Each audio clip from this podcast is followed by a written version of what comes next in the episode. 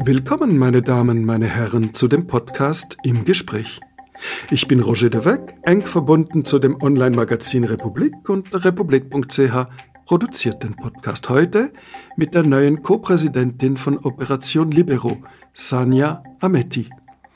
Sie will eine Europa-Volksinitiative lancieren mit den Grünen. Sie macht Druck auf den Bundesrat, sie macht Druck auf die FDP und sie sucht nach einem neuen Liberalismus. Willkommen, Sanja Ametti. Vielen Dank, Herr De Weck, dass ich hier sein darf. Ihr Vater ist in Bosnien-Herzegowina damals Oppositionspolitiker. Polizisten stürmen das Haus, führen ihn ab, verhören ihn brachial und später flüchtet die Familie in die Schweiz nach Oerlikon und nun schließt sich der Kreis und Sie sind Oppositionspolitikerin. äh, ja, das kann man so sagen, wobei die Geschichte, ich glaube, nicht ganz so einfach war. Ähm, man muss sich das so vorstellen, meine Eltern sind ja mit mir geflohen. Ähm, mein Vater, meine Mutter, sie haben alles verloren, das Zuhause, den Job, vor allem eben auch das Vertrauen in die Menschlichkeit. Ähm, sind dann in einen Lastwagen äh, beliebig gehüpft sozusagen und dann wurden sie in der Schweiz rausgeschmissen. Und so waren wir halt hier. Haben Sie daran mit drei Jahren noch den Hauch einer Erinnerung? Ein bisschen, ja. Ich kann mich an die erste Bettdecke erinnern, äh, unter der ich in der Schweiz geschlafen habe. Und die war? War geblümt. Und warm? ähm, ja, genau. Ja. Sind Sie Oppositionspolitikerin? Es hängt sehr stark mit der Identität zusammen, die ich habe. Ich kann die Frage nicht so einfach beantworten. Ähm, vielleicht muss ich auch hier ein bisschen ausholen. Wie wurde ich so zur Sanja, die ich heute bin eigentlich? Und damit hängt dann das auch zusammen, ob ich mich in der Opposition sehe oder als Teil der Gemeinschaft. Ich glaube, meine Eltern, sie waren sehr optimistisch, als sie in die Schweiz gekommen sind. So in diesem Zustand, den sie erlebt haben, sich eine neue Existenz aufzubauen in einem fremden Land, dazu muss man doch Optimist sein. Und sie haben sich dann in diesem Optimismus, haben sich eingebürgert hier und ich mich auch, um halt eben Teil dieser Gesellschaft zu werden, was aber auch bedeutet hat, sich dieser schweizerischen Leitkultur, was auch immer das ist, zu unterwerfen. Aber so wird das im Ausländer- und Integrationsgesetz verlangt. Und ich habe mich dann gefragt, was das für unsere Identität bedeutet hat, so diese Unterwerfung unter die Leitkultur. Und da gibt's immer so ein Beispiel, das mir einfällt. Südslawen, wozu ich mich auch zähle und meine Eltern, äh, haben eine große, ein großes Faible für weiches Brot. Also das Brot muss weich sein. Und dann gab's eine Szene und, und das ist sehr bezeichnend für dieses Volk. Da stehen Mann und Frau vor dem Brotregal im Coop und die Frau, die greift zum Brot und will sehen, ob es weich genug ist. Und jeder Südslave, jede Südslawin macht diese reflexartige Bewegung, indem sie das Brot so zweimal ganz schnell drückt zwischen Daumen und den Restfingern, um eben dies, die Weichheit zu prüfen. Und der Mann schaut dann zu seiner Frau und sagt, mach das nicht mehr, sonst wissen alle, dass wir keine Schweizer sind. Und dann frage ich mich, was tun diese Menschen alles, damit die anderen nicht erraten können, wer sie sind. Und das heißt, damit die anderen nicht erkennen können, was für eine Identität sie haben, dass sie eben vielleicht nicht den Schweizer Pass haben oder dass sie den Schweizer Pass haben, aber nicht echte Schweizer sein könnten. So vor dem Hintergrund, dass man halt, wenn man diese andere Identität hat in der Schweiz, immer eine Angriffsfläche ist für gewisse politische Strömungen, dann führt das wahrscheinlich auch dazu, dass diese Menschen, und dazu zähle ich mich auch selber, so in eine gewisse Rolle zwängen, eine gewisse Fassade aufbauen, aus Selbstschutz nicht mehr Angriffsfläche zu sein. Und indem ich mich mit meiner Herkunft, mit meinem Namen, indem ich in die Politik gegangen bin, wurde meine Identität öffentlich. Und sie wurde auch zum Diskussionsgegenstand. Und seitdem frage ich mich auch selber, soll ich jetzt diese Fassade ablegen? Soll ich sie weiter aufrechterhalten?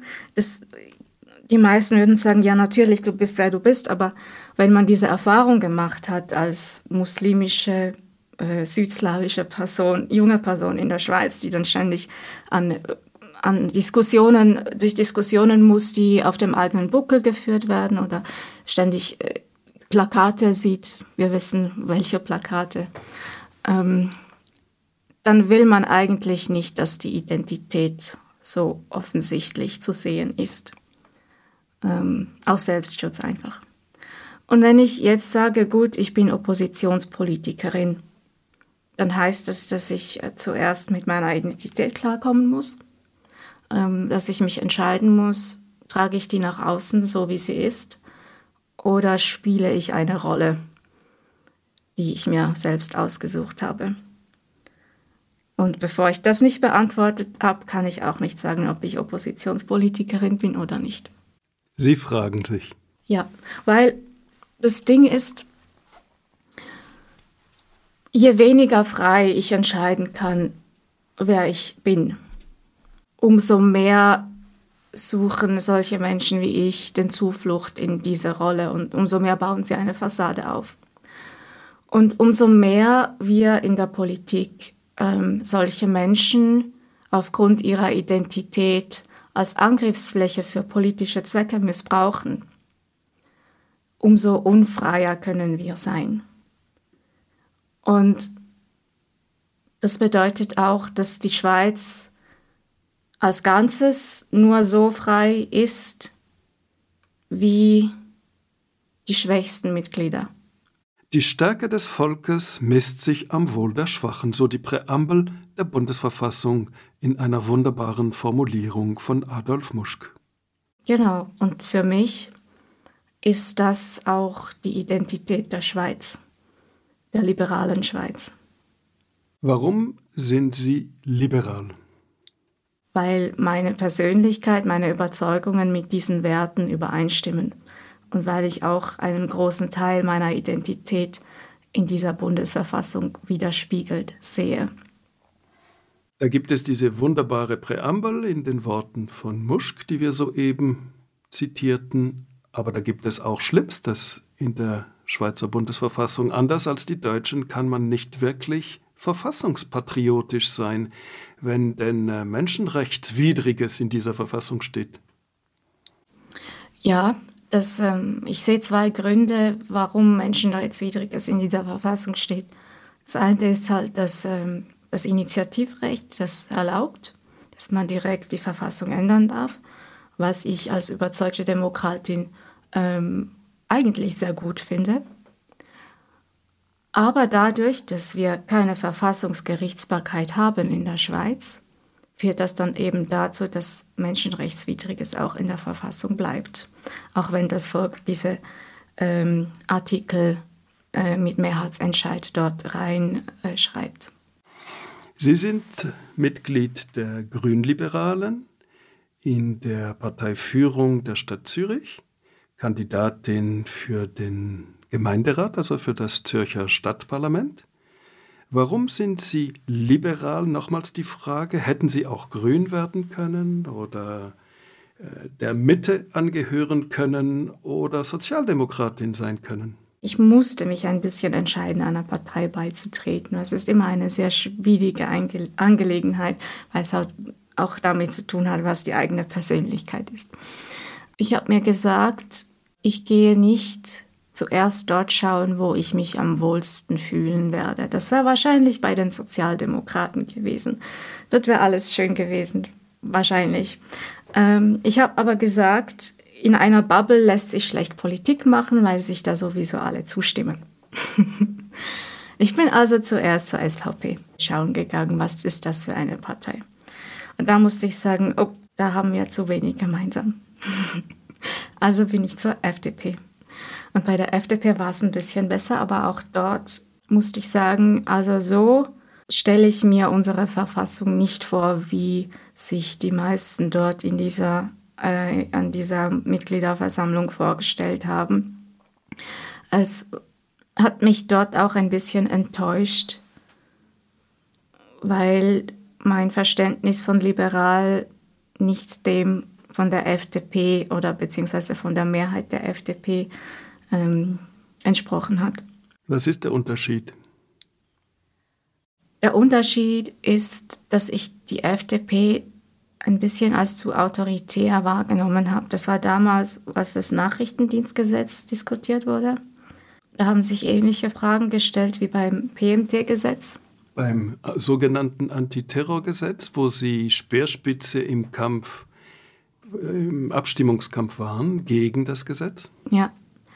Und, und dort hat sich das gleiche Gefühl für mich wieder bestätigt, ähm, weil das Gesetz eben, und das ist nicht nur meine Meinung, dieses PMT, das ist äh, die Meinung des EDA, die Meinung ganz vieler Professorinnen in der Schweiz, die Meinung des Europarates, äh, des UNO-Menschenrechtsrates, dass dieses Gesetz äh, weder verfassungsmäßig noch ähm, verhältnismäßig noch in Einklang mit den Grundrechten unserer Verfassung steht. Und es soll jetzt sogar noch verschärft werden. Und jetzt soll es noch verschärft werden. Und das war für mich eine Zäsur, wo ich mir gesagt habe, wie kann es sein, dass eine liberale Partei, welche diese Werte in die Verfassung schreibt, so ein Gesetz an vorderster Front durchdrücken will.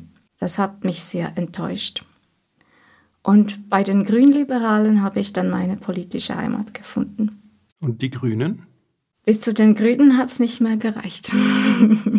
Die haben Sie schon erst gar nicht besucht, aber zusammen mit den Grünen wollen Sie jetzt eine Europa-Volksinitiative lancieren. Die neue Co-Präsidentin von Operation Libero, Mitglied der Grünliberalen, lanciert eine Volksinitiative nicht etwa mit der eigenen Partei, sondern mit den Grünen. Das stimmt. Ähm, wir haben alle Parteien angefragt gleichzeitig. Und äh, die Grünen waren die schnellsten.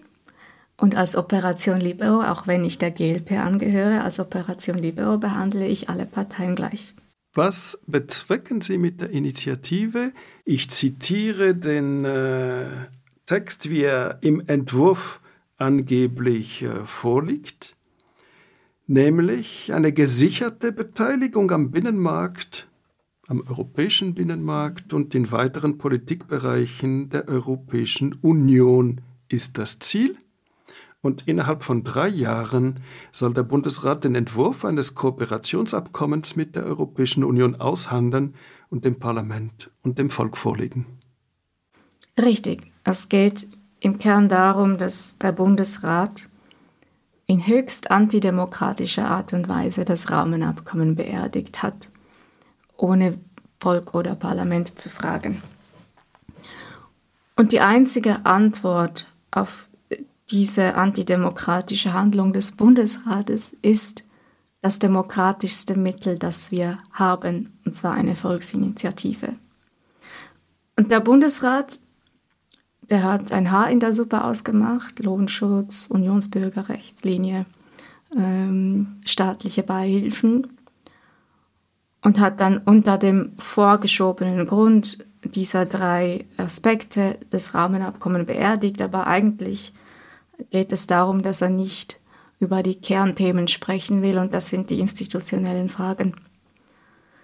Und sobald diese Fragen angesprochen werden und diskutiert werden, geht es um die Souveränität. Es geht um das Souveränitätsverständnis der Schweiz, welche all diese institutionellen Fragen zugrunde liegt. Um das zu konkretisieren, die EU möchte seit zwei Jahrzehnten ein Verfahren für die Schlichtung von Streit mit der Schweiz und die Schweiz hält die Europäische Union hin. Mhm. Das ist eines genau und dann geht es natürlich auch um die Mitbestimmungsrechte der Schweiz an äh, europäische Regulationen. Und als das, ich mag mich noch gut erinnern an die Pressekonferenz, als dieses Rahmenabkommen beerdigt wurde, ähm, stellte jemand die Frage, ja, was denn jetzt passiert, wenn sich die Schweiz am selben Ort wie Großbritannien jetzt befinden wird, nachdem die bilateralen, die jetzigen, erodiert sind. Vielleicht hole ich ein bisschen zur Verdeutlichung aus.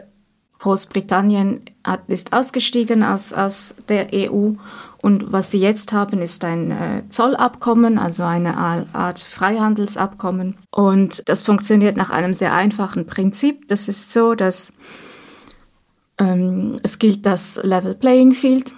Also gleich lange Spieße für alle. Genau. Sobald Großbritannien ähm, die regulativen Bestimmungen unterschreitet in diesem Zollabkommen und sich dadurch einen Vorteil erwirtschaftet, muss es Strafzölle bezahlen. So funktioniert dieses Abkommen, das bedeutet Level Playing Field. Und faktisch bedeutet das, dass ähm, Großbritannien zwar auf dem Papier seine eigenen Regeln haben kann, aber dann faktisch mit empfindlichen Exporteinbußen rechnen muss, wenn es sich nicht an diese Regeln haltet.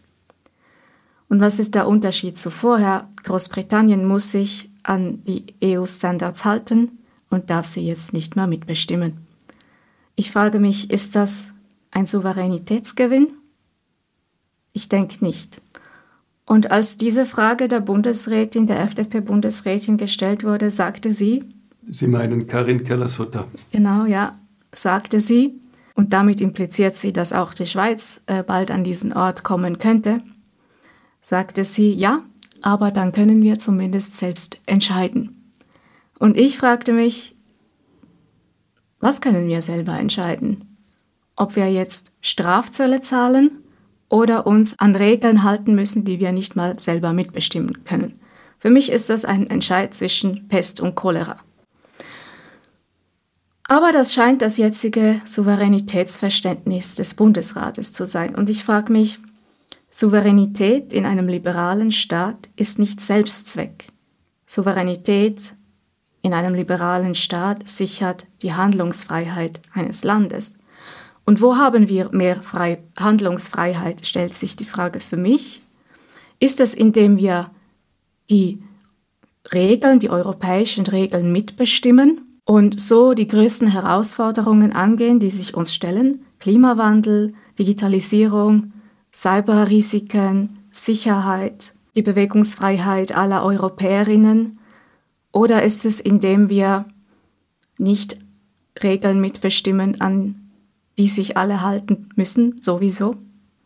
Weil diese globalen Herausforderungen lassen sich nicht einzeln bewerkstelligen?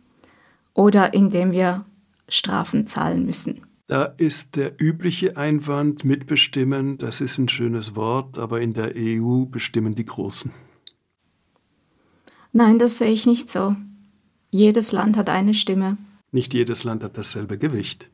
Sehen wir uns Luxemburg an. Luxemburg ist so groß wie vielleicht ein Drittel der Schweiz, bevölkerungsmäßig. Es bestimmt aber sehr wohl mit. Und zwar ziemlich heftig. Wie ist es um das Vorgehen bestellt? Sie brauchen, wenn es sehr gut geht, ein halbes Jahr für die Unterschriftensammlung. Und dann wird das drei Jahre beraten im Parlament. Wenn das Parlament taktieren will, kann es noch etwas länger gehen. Mit anderen Worten hätten wir frühestens 2025 eine Volksabstimmung ist äh, die Volksinitiative dazu da, einfach zunächst einmal Druck zu machen und eventuell zurückgezogen zu werden? Oder soll sie wirklich mit aller Konsequenz durchgezogen werden, diese Volksinitiative, die ja verpflichtet, gleichsam ein größeres, umfassendes Abkommen mit der Europäischen Union auszuhandeln und dem Volk vorzulegen? Es ist beides, je nach Ausgangslage und je nach Umstände. Zunächst dient sie dazu da, Druck auszuüben und vor allem dient sie dazu da, diesen Diskurs endlich zu führen, den der Bundesrat partout nicht führen will, weil er genau weiß, dass diese Souveränitätsfrage über das Verständnis von Souveränität, das wird eine Zerreißprobe sein für das Land, aber auch für den Bundesrat und damit lassen, lassen sich keine Mehrheiten für die nächsten Wahlen schaffen. Dieser Diskurs muss also geführt werden und dazu ist die Initiative primär da. Und das Zweite, wofür sie da ist, ist, dass sie eben diesen Druck aufbaut, damit auch das Parlament eine eigene Initiative machen kann oder die bereits eingebrachte parlamentarische Initiative weiterverfolgt.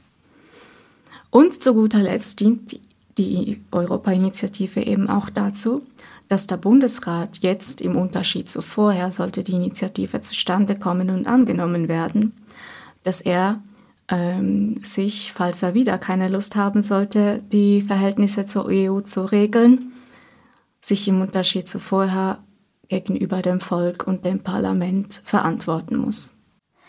Die übliche Schweizer Art der Umkehrung von solchen Vorstößen ist es, zu sagen, na, jetzt warten wir doch auf diese Volksinitiative, bevor wir irgendetwas tun, wir Bundesrätinnen und Bundesräte.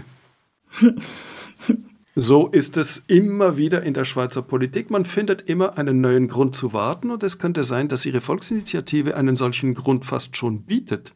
Das denke ich nicht, weil ich merke auch in Gesprächen mit ganz vielen Wirtschaftsverbänden zum Beispiel, dass das ungeregelte Verhältnis zur EU unser größtes strukturelles Problem ist. Und wir können schon warten, aber ähm, die Prognosen, und die sind sehr ernst zu nehmen, die Prognosen sagen, dass wir bis 2025 äh, vielleicht tagelang keinen Strom mehr haben werden. Im äußersten Worst Case. Im Worst Case, aber ähm, der erste Worst Case, der prognostiziert wurde, waren Pandemien. Und niemand hat geglaubt, dass das jemals passieren würde. Und jetzt stehen wir hier. Das heißt, so sicher wäre ich mir auch nicht, dass dieser Worst Case nicht eintreten will. Und was sollen wir dann sagen? Immerhin haben wir eine Souveränität, die den Blackout überstrahlt. Ein anderer Einwand, bereits erhoben, ist, die Volksinitiative setzt eine Deadline. Innerhalb von drei Jahren muss ein umfassendes Abkommen mit der Europäischen Union her, das schwäche die Position, die Verhandlungsposition des Bundesrats in Brüssel.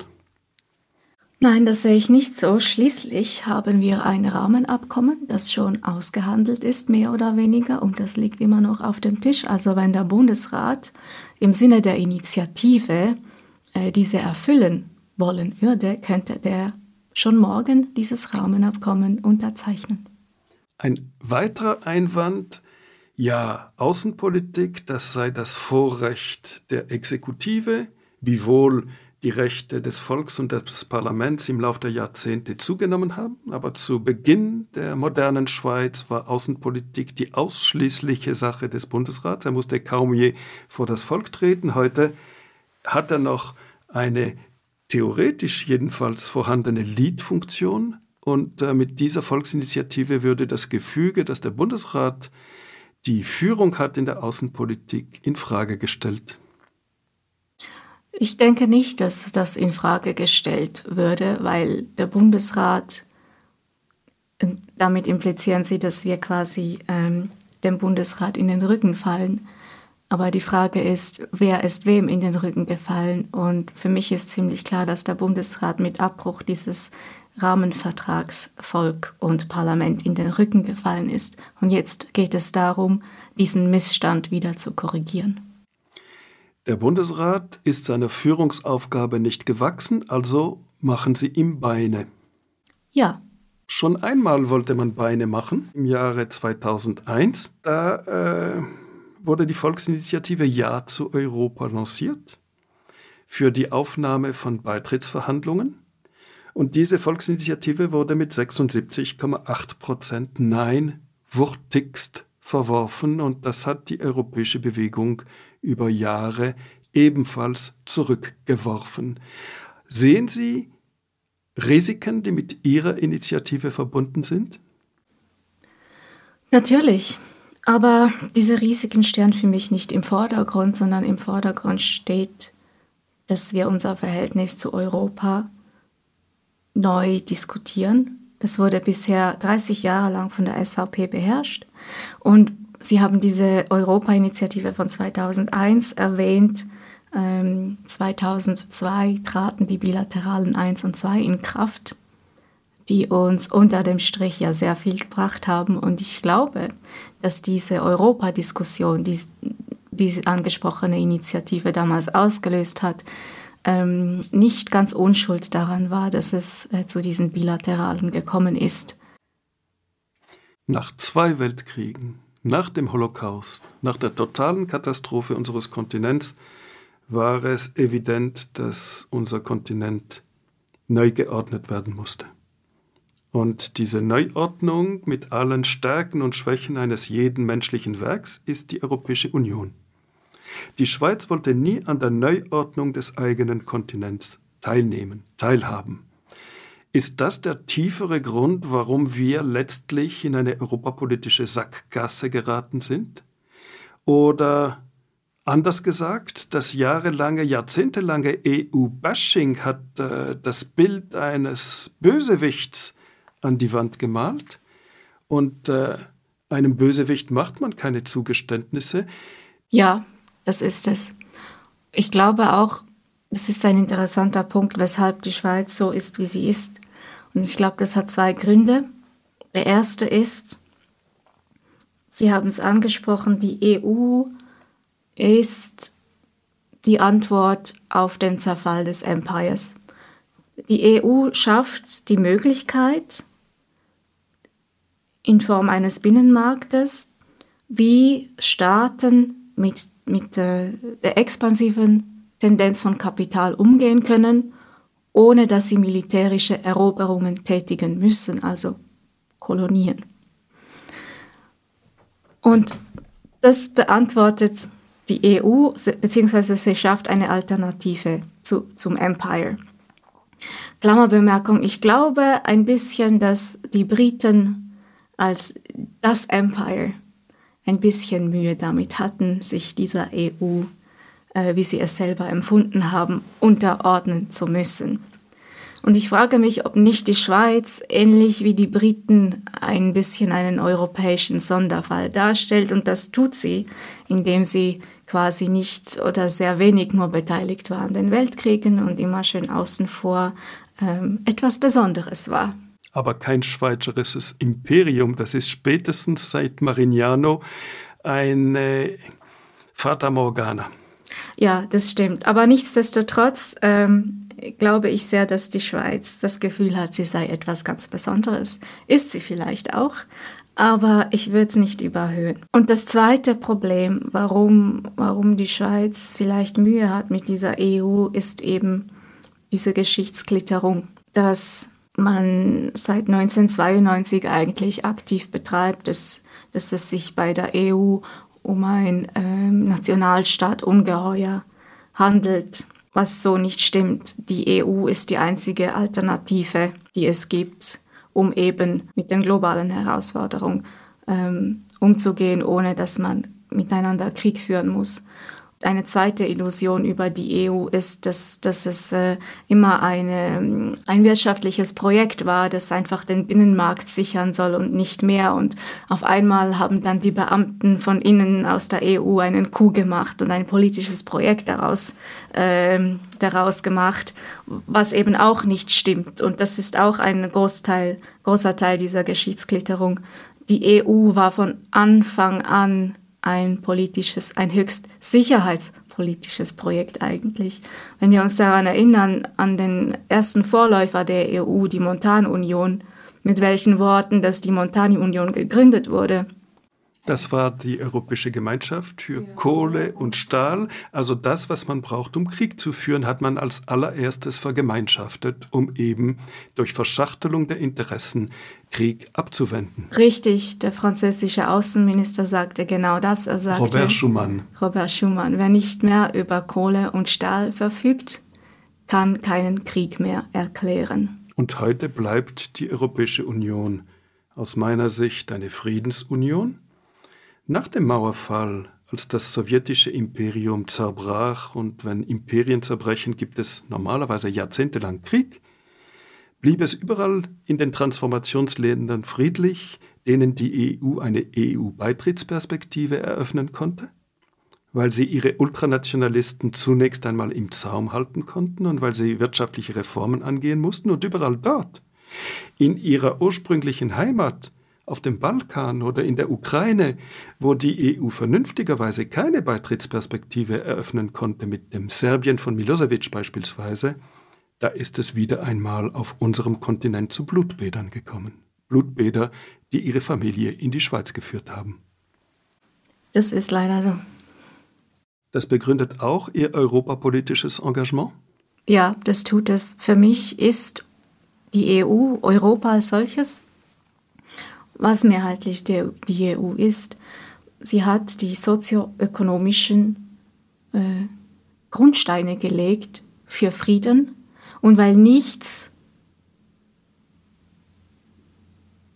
die Freiheit der Menschen so fest erodiert wie Nicht-Frieden, also Krieg, ist sie eben auch ein Freiheitsprojekt. Kehren wir zur Initiative zurück. Sie sagten in der Sonntagszeitung in einem Interview, ich zitiere, in den nächsten Wochen werden wir zusammen mit den Grünen und anderen Akteuren eine schlagkräftige Allianz auf die Beine stellen, die eine zukunftsfähige Europapolitik will. Wir laden alle interessierten Akteure ein, sich unserem Vorhaben anzuschließen. Zitat Ende. Beginnen Sie mit der FDP?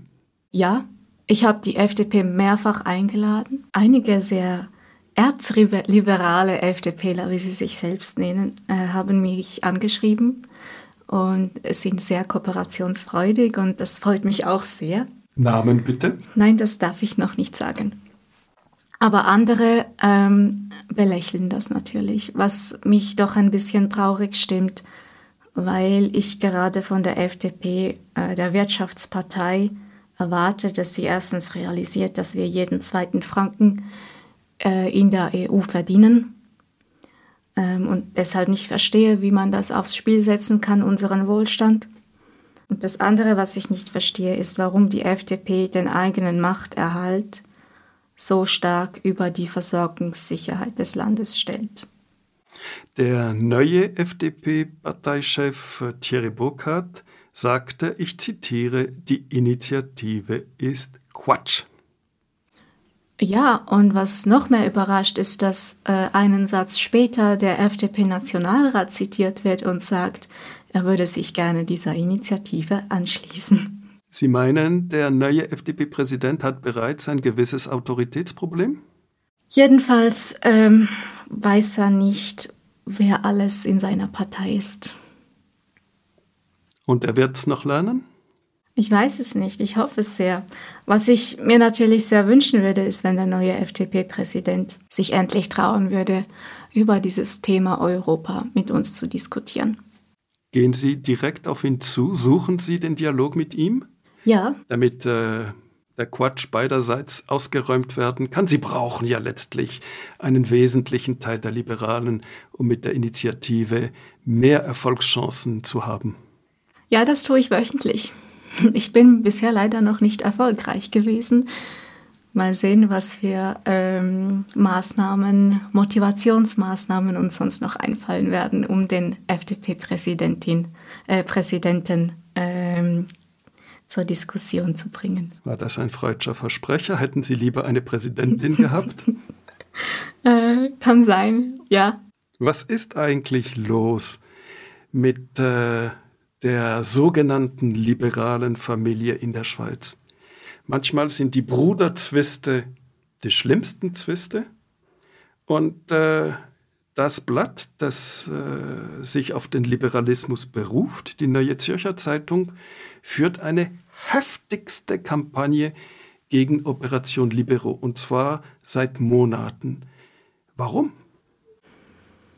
Ähm, sehr wahrscheinlich, weil die Operation Libero einen Nerv getroffen hat.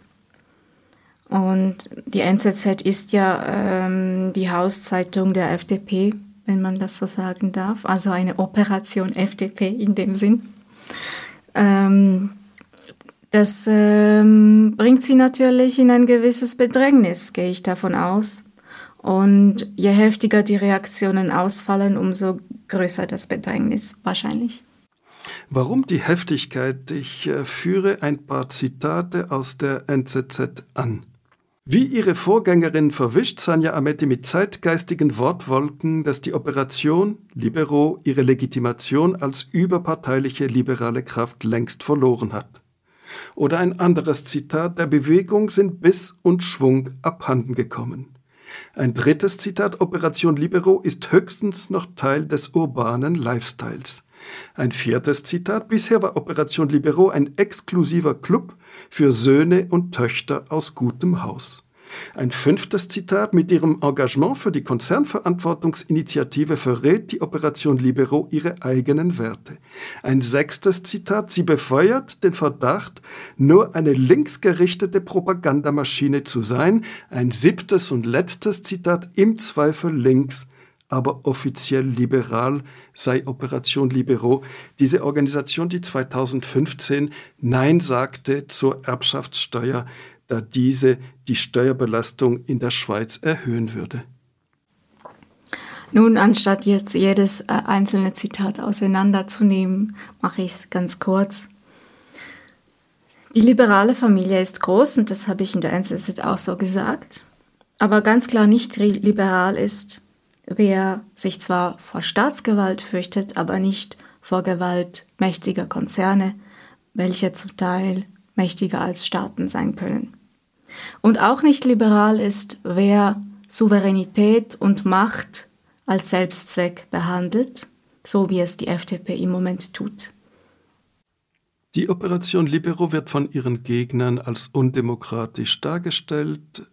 Sie seien als Co-Präsidentin neben Stefan Mansa-Egli nicht gewählt, sondern vom Vorstand kooptiert worden. Was ist da Ihre Antwort?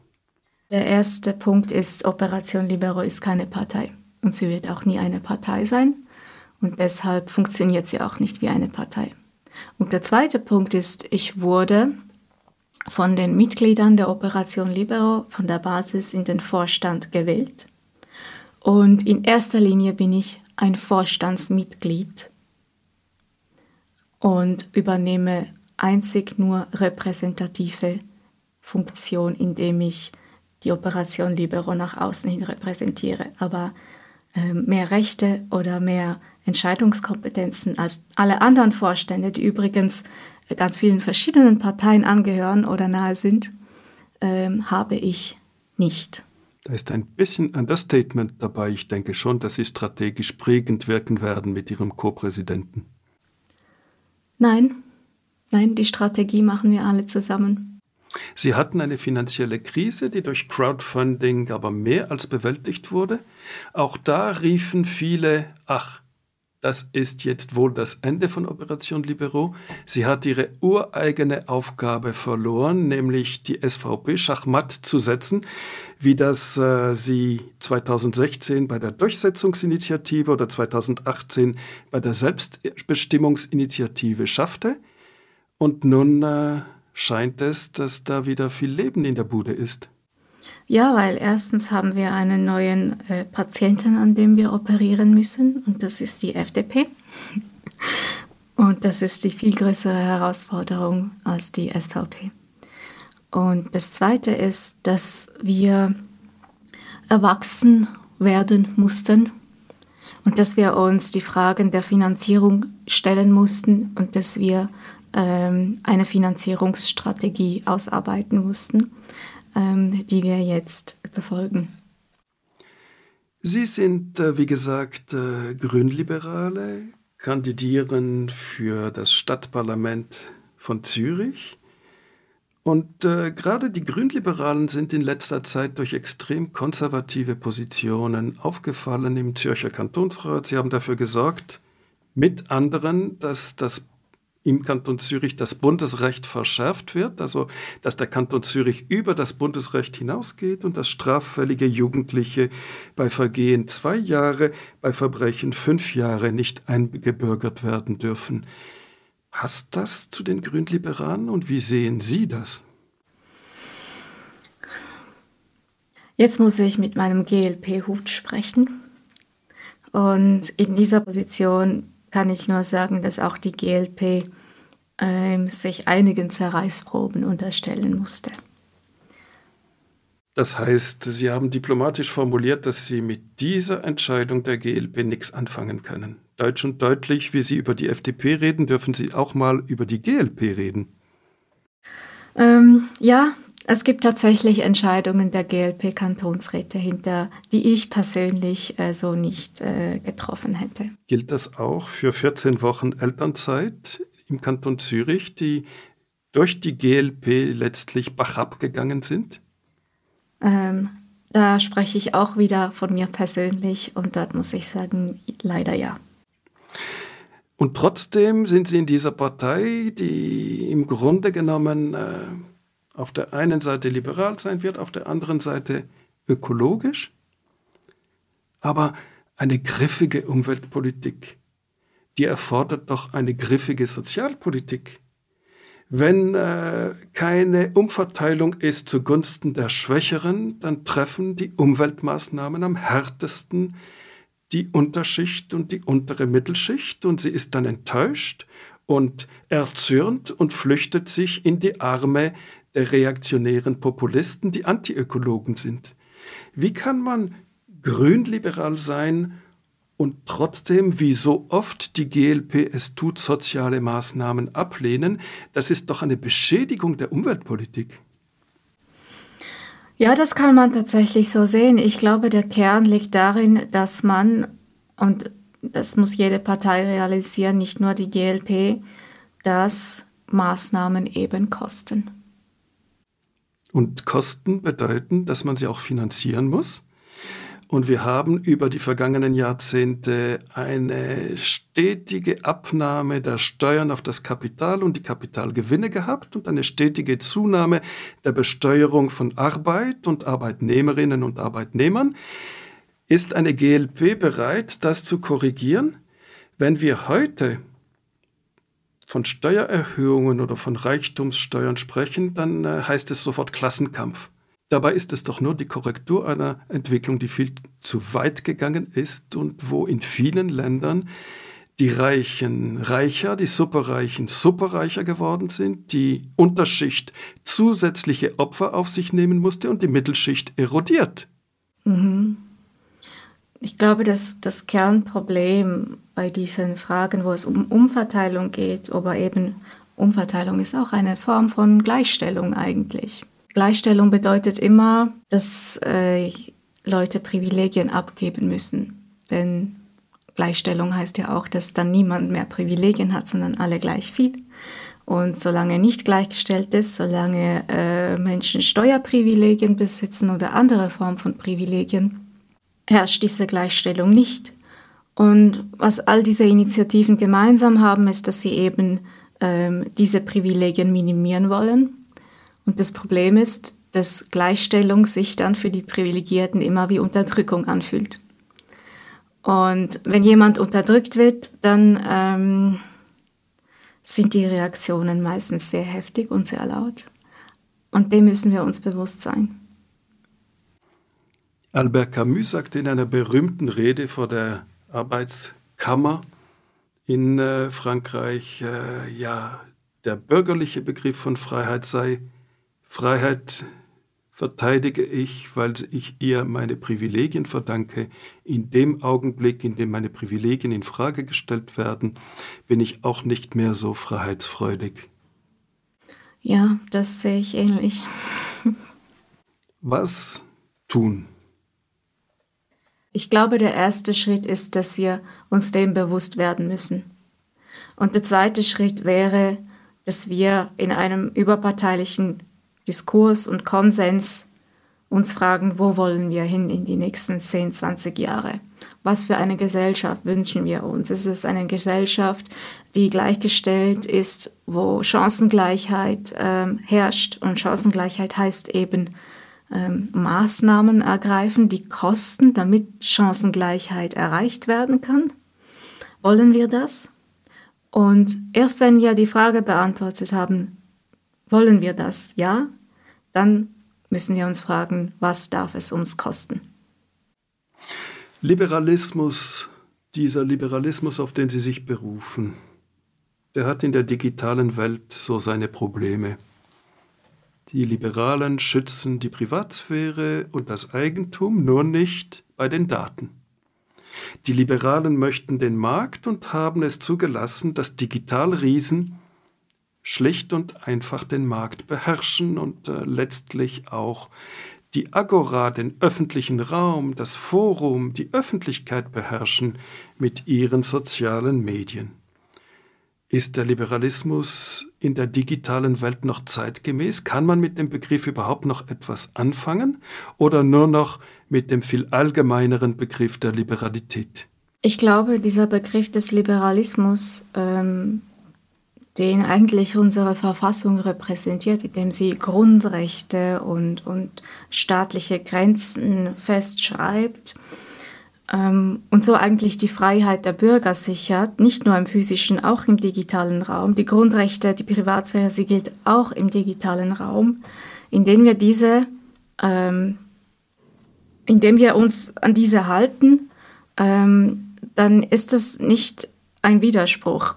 Das Problem liegt das Problem liegt aber auch nicht an dem, dass wir das nicht schaffen, diese äh, Grundrechte und Freiheiten in den digitalen Raum ähm, zu transformieren. Das Problem ist, dass ähm, die FDP gemerkt hat und auch Teile der CVP und SVP, ähm, dass sie gemerkt haben, dass wer die Daten beherrscht, auch die Öffentlichkeit beherrscht.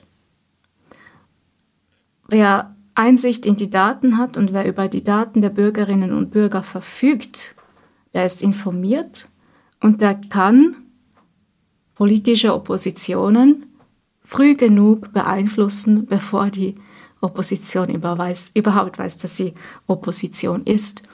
Ähm, das tönt sehr dystopisch, aber in vielen Ländern wird das schon so gehandhabt. Und die FDP, die eigentlich liberale Partei, hat das begriffen. Sie hat begriffen, dass das die notwendige Voraussetzung ist, um ihren Machterhalt zu sichern, weil sie gemerkt hat, dass ihre Macht auch langsam erodiert. Und das hat man äh, ganz deutlich gesehen äh, beim PMT, beim äh, ähm, Gesetz für polizeiliche Maßnahmen gegen Terrorismus, indem man eben ähm, die Verfügungsgewalt bei der äh, Exekutive, bei FEDPOL konzentriert hat, das natürlich der FDP untersteht im Moment. Und indem man den Begriff des Terrorismus so weit gefasst hat, dass eigentlich jede politische Oppositionelle, Oppositionelle darunter, darunter fallen könnte. Ähm, und dieser Begriff wurde auch schon auf Klimaaktivisten missbraucht. Diese Dystopie, die Sie hier skizzieren, ein Stück weit sieht man sie in den Vereinigten Staaten von Amerika. Die Republikanische Partei, die weiß, dass sie strukturell durch die gesellschaftliche Entwicklung in die Minderheit verwiesen wird, benimmt sich je länger desto stärker antidemokratisch und versucht bis hin zu Wahlergebnissen, die stimmig sind, zu hinterfragen. Sehen Sie wirklich so ähnliche Tendenzen in unserem Lande, dass plötzlich machtgewohnte Parteien, die absehen müssen, dass ihre Macht schwindet, letztlich etwas undemokratisch werden könnten? Oder wird das sehr schweizerisch gemildert nur ablaufen? Hm. Doch, ich sehe es und es ist nicht nur antidemokratisch, es ist sogar sehr autoritär. Und das macht mir doch sehr Sorgen. Und ich erinnere daran, dass wir uns nicht einfach so die Sister Republic der United States nennen. Wir haben 1848 weite Teile der amerikanischen Verfassung übernommen. Der Ständerat, das ist der Senat mit zwei Repräsentantinnen und Repräsentanten pro Bundesstaat oder pro Kanton. Der Nationalrat, das ist äh, das Repräsentantenhaus. Und anstelle des Präsidenten oder der Gouverneure von Bundesstaaten haben wir Kollegialregierungen, aber am Anfang waren wir die Schwesterrepublik. Ja, ich glaube, wir haben auch heute noch eine starke Anlehnung an die USA. Ähm, teilweise berechtigt, teilweise auch nicht berechtigt. Ähm, was ich mir aber wünschen würde, ist, dass wir uns nicht an die autoritären Tendenzen der USA anlehnen, sondern ganz im Sinne von 1848, wie es damals die FDP gewollt hat, uns an die liberalen Werte halten. Die SVP ist ja nicht gleichzusetzen mit der AfD in Deutschland oder mit dem Rassemblement National in Frankreich, aber immer stärker mit den Republikanern in USA, deren Methoden sie ja auch teilweise offen kopiert, zum Beispiel das Gegenüberstellen von Stadt und Land. Und sie verbindet das, was auch die Republikaner verbinden, Nationalismus und Neoliberalismus. Denn das gemeinsame Interesse der Nationalisten und der Neoliberalen ist, dass es keine internationale Regulierung gibt. Sind wir doch viel amerikanischer, als Sie es soeben festgestellt haben? Ich glaube, wenn wir der SVP und ihren Spaltungsbemühungen Beachtung schenken, dann kann es sein, dass wir amerikanischer sind, als wir, ähm, als wir, ins, als wir es, es, es, im Moment denken. Ähm, ich würde aber sagen, dass wir immer noch die Chance haben, ähm, diese Entwicklung noch nicht einzuschlagen. Sie sind Juristin, arbeiten an der Rechtswissenschaftlichen Fakultät der Universität Bern an einer Doktorarbeit über Cybersicherheit. Was ist äh, Ihre größte Sorge in Sachen Cybersicherheit? Da gibt es einige Sorgen, aber die größte Sorge ist, dass wir Cybersicherheit ähm, als äh, gewünschter Inselstaat nicht bewerkstelligen können. Cybersicherheit ähm, funktioniert nur, wenn das schwächste Glied in der Kette auch sicher ist. Und das ist länderübergreifend. Das heißt, wir kommen nicht drum herum, ähm, mit allen europäischen Staaten zusammen, wenn nicht weltweit, ähm, uns für diese Cybersicherheit einzusetzen. Und das bedeutet eben auch, dass wir regulative Standards vereinheitlichen müssen. Und so weit sind wir noch nicht. Ähm, die EU hat regulative Standards punkto Cybersicherheit, äh, welche die Schweiz aber nicht äh, umsetzen muss und auch nicht umsetzen tut. Mit Cyberangriffen muss man ja nicht zwangsläufig, wie das in früheren Konflikten war, eine Nation angreifen, man kann eine Branche angreifen, man kann ein Unternehmen, ein Individuum, eine Region, eine transnationale Region angreifen, wird äh, in dieser Cyberwelt letztlich das Nationale je länger, desto relativer? Ja, in einer gewissen Hinsicht schon, ja, weil diese Vernetzung, die relativiert halt das Nationale und dort stellt sich eben meines Erachtens wieder die grundlegende Frage, was ist das Souveränitätsverständnis des 21. Jahrhunderts? Ähm, sind wir souverän, indem wir sagen, wir schotten uns ab, trotz Internet, trotz Vernetzung und äh, der Rest interessiert uns nicht? Oder sind wir souverän, indem wir sagen, wir bestimmen mit, welches die Sicherheitsvorkehrungen sind europaweit. Wir bestimmen mit, was die Regeln sind, wie man sich verhält im Cyberspace, wann man jemanden angreifen darf, wann man jemanden nicht angreifen darf und so weiter. Ähm, und sichern so die, im, im, im Endergebnis bedeutet das, dass wir so die Landessicherheit, ähm, ähm, dass wir uns so um die Landessicherheit kümmern. Sie haben sich einmal als Stahlhelm bezeichnet für eine starke Armee, für eine starke Polizei. Was, äh, wie passt das zu Ihrem liberalen Verständnis, dass die Staatsmacht eben doch in Grenzen zu halten sein sollte? Ich gehe davon aus, dass Sicherheit nie Selbstzweck ist, sondern Sicherheit dient dazu, um die Freiheit der Bürgerinnen und Bürger zu gewährleisten. Und dafür braucht es meines Erachtens eine Armee, dafür braucht es eine Polizei. Aber das Wichtigste ist, dass sowohl Armee als auch Polizei die nötigen Ressourcen haben, um ihre Aufgabe zu erfüllen. Deshalb sind Sie zum Beispiel für den neuen Kampfjet? Ja, und aber hier muss ich auch betonen, dass ähm, dieser neue Kampfjet viel besser zu rechtfertigen war, wäre, wenn er Teil der europäischen Sicherheitsarchitektur wäre und nicht einfach bloßes Anhängsel dazu oder ähm, so ein bisschen alleine im luftleeren Raum. Und damit kehren wir an den Anfang unseres Gesprächs zurück, zu jener Freiheit, die Ihr Vater, Ihre Familie verloren hatte und deshalb in die Schweiz flüchtete. aus Bosnien-Herzegowina, eine muslimische Familie. Sind Sie dem muslimischen Glauben noch sehr verbunden? Sind Sie eine Kulturmuslimin, so wie ich ein Kulturkatholik bin, der geprägt ist von vielem und trotzdem nicht unbedingt dabei? Ich bin, glaube ich, eine klassische Kulturmuslimin, ja. Ich kann mit dem Konzept des Glaubens nicht viel anfangen und deshalb bleibt mir in dem Sinn nur die Kultur. Und was macht das Schöne an dieser Kultur aus? Und das Unschöne, so wie der Katholizismus nun auch wirklich seine Schattenseiten hat? Ähm, das Schöne an dieser Kultur ist, sie kann streiten. Sie kann sehr gut streiten und sich dann wieder in die Arme nehmen. Und das nicht so Schöne an dieser Kultur ist, dass der Schreit eben einmal ausgeartet ist. Und warum? Weil ich vermute den Grund darin, dass die Menschen vergessen haben, dass sie gemeinsam stärker sind als alleine. Das sagt eine Liberale, die eigentlich das Individuum in den Mittelpunkt stellen sollte. Ja, das ist äh, in dem Sinn schon ein bisschen paradox. Aber ich glaube, liberal heißt eben nicht, dass man das Individuum über alles stellen kann oder darf. Liberal sein heißt eben auch Verantwortung für die ganze Gesellschaft zu übernehmen und vor allem eben für die Schwächsten.